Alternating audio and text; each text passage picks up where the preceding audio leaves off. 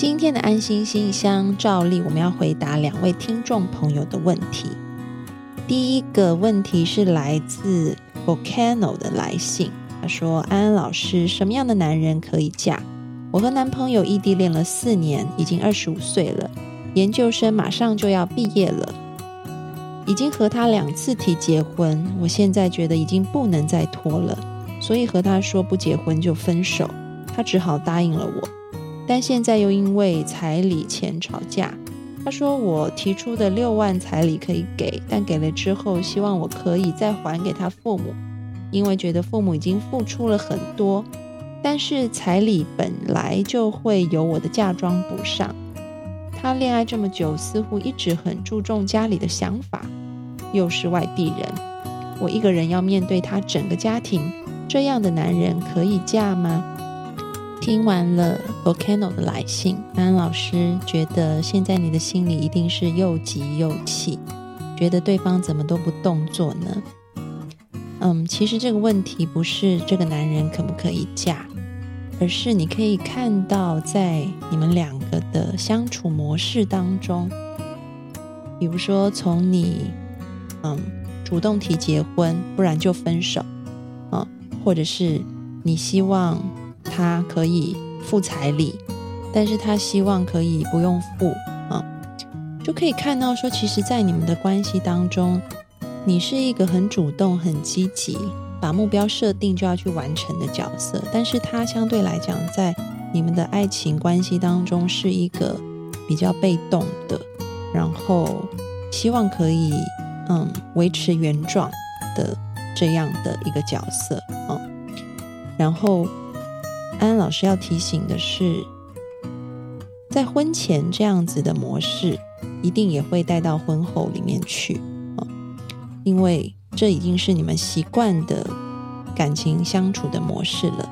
那么，所以你自己就要好好的去想一想，在婚姻当中，你是不是一直想要去扮演这样子主动的角色？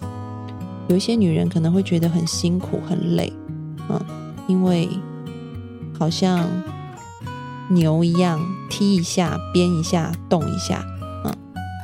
如果你不能接受你在婚后仍然是要处于这样子的一个主动，然后对方是被动角色的话，也许你就要好好考量你要不要进入这样婚姻，因为这个不是四年，而是可能是四十年的事情啊。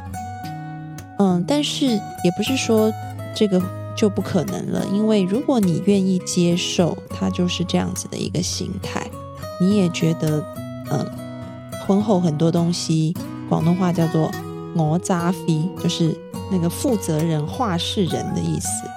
如果你觉得你愿意在婚姻里面扮演这样子的角色，那我觉得也没有什么不可以嫁的。所以一切就存乎于你想要怎么样子的婚姻。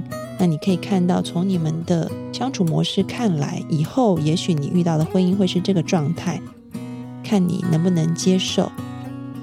如果可以的话，那就好好的走下去；如果不行的话，那就彼此好好的祝福。希望你可以早日找到答案。下一封信是来自于就这样简简单单的生活。他说：“安安老师好，如果爸爸是大男人主义该怎么办？他在大事上做决定一般都不和妈妈商量，这次真出了大事。爸爸拿姑姑的钱投资，曾经两个人收益都很好，但现在被套牢了。为了还债，居然拿了我们家房子抵押贷款给姑姑。妈妈很生气，说姑姑赚钱的时候也有份，现在也要承担。爸爸就觉得和姑姑的关系不能弄僵。”可是我们家现在就是很困难，看着大人们这样，我真的很难过，不知道该怎么办。嗯，安安老师要说，你现在卡在爸爸和妈妈中间，心里面一定是很忧愁的。但是没有关系，我们现在可以来想想怎么样来解决。基本上，家庭是一个系统来的。我们要懂得寻求资源，去让这个系统可以协调的运作。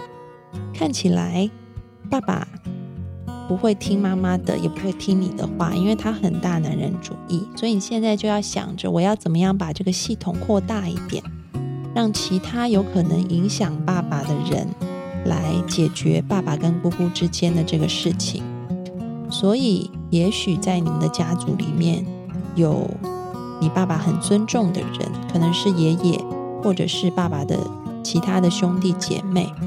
甚至是姑姑，我相信爸爸也是很敬重他的，所以希望在姑姑那边表现得很好哦，不要让姑姑有任何欠钱的感觉。